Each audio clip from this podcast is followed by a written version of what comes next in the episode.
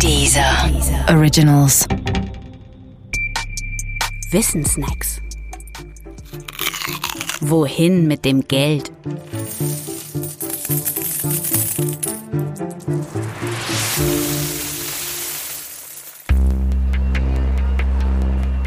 Broker.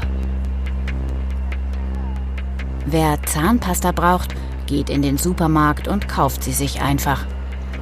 Wer gern ein Auto hätte, geht zum nächsten Autohändler und kauft es sich einfach. Wohin aber geht man, wenn man sich eine Aktie kaufen möchte? An die Börse? Nein.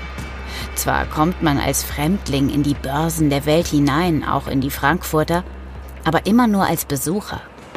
Aktien kann ein Besucher da nicht kaufen. Und in die Banken kann man auch nicht gehen, denn auch da werden keine Aktien verkauft. Ganz allgemein gilt, Aktien oder Wertpapiere kann keine Privatperson direkt kaufen. Es braucht dafür immer einen Mittelsmann, eine Mittelsfrau oder eine Mittelssoftware.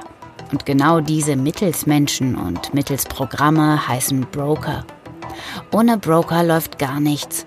Sie stellen die Verbindung her zwischen den Käufern oder Verkäufern einerseits und den Handelsplätzen andererseits. Die bekanntesten Handelsplätze sind die Börsen. Deutschland hat davon neun, wobei nicht an allen Plätzen alles gehandelt wird. Die bekannteste dieser neuen Börsen ist die Frankfurter Wertpapierbörse. Neben den Börsen gibt es aber noch viele andere interessante, aber weniger bekannte Plätze. Damit ein Broker an einem Handelsplatz tätig werden kann, muss er dort mit seiner Firma akkreditiert sein. Dabei gilt, nicht alle Broker sind überall akkreditiert. Wer ein spezielles Geschäft abschließen möchte, muss sich also dafür erst einmal den geeigneten Broker suchen. Das klingt alles kompliziert und vielleicht sogar zwielichtig für diejenigen, die Broker als zwielichtige Personen im amerikanischen Kino kennengelernt haben. Aber das ist Hollywood und nicht Realität. Denn die Frage, wie komme ich in Deutschland an einen Broker oder eine Brokerin, lässt sich ganz einfach so beantworten. Der übliche Weg führt über die Bank, bei der man sein Girokonto hat. Dort muss er oder sie, und auch das ist notwendig, zuerst einmal ein zweites, ein sogenanntes Depotkonto eröffnen. Das Depotkonto ist ein Konto, auf dem Wertpapiere gelagert werden, sonst nichts. Ist das Depotkonto eröffnet, gibt es zwei Möglichkeiten, Wertpapiere zu kaufen. Möglichkeit 1.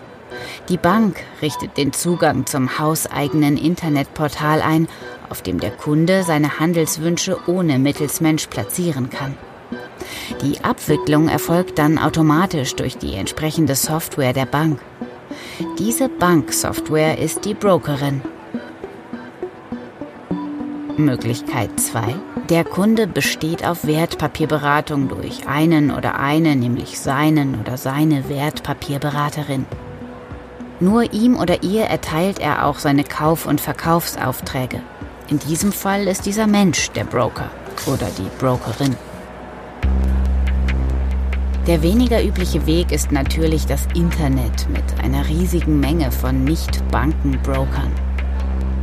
Brokerinnen zu finden ist also leicht und wer so jemanden für sich gefunden hat, kann ganz leicht Aktien kaufen. Fast so leicht wie Zahnpasta. Wäre dann nicht das Kursrisiko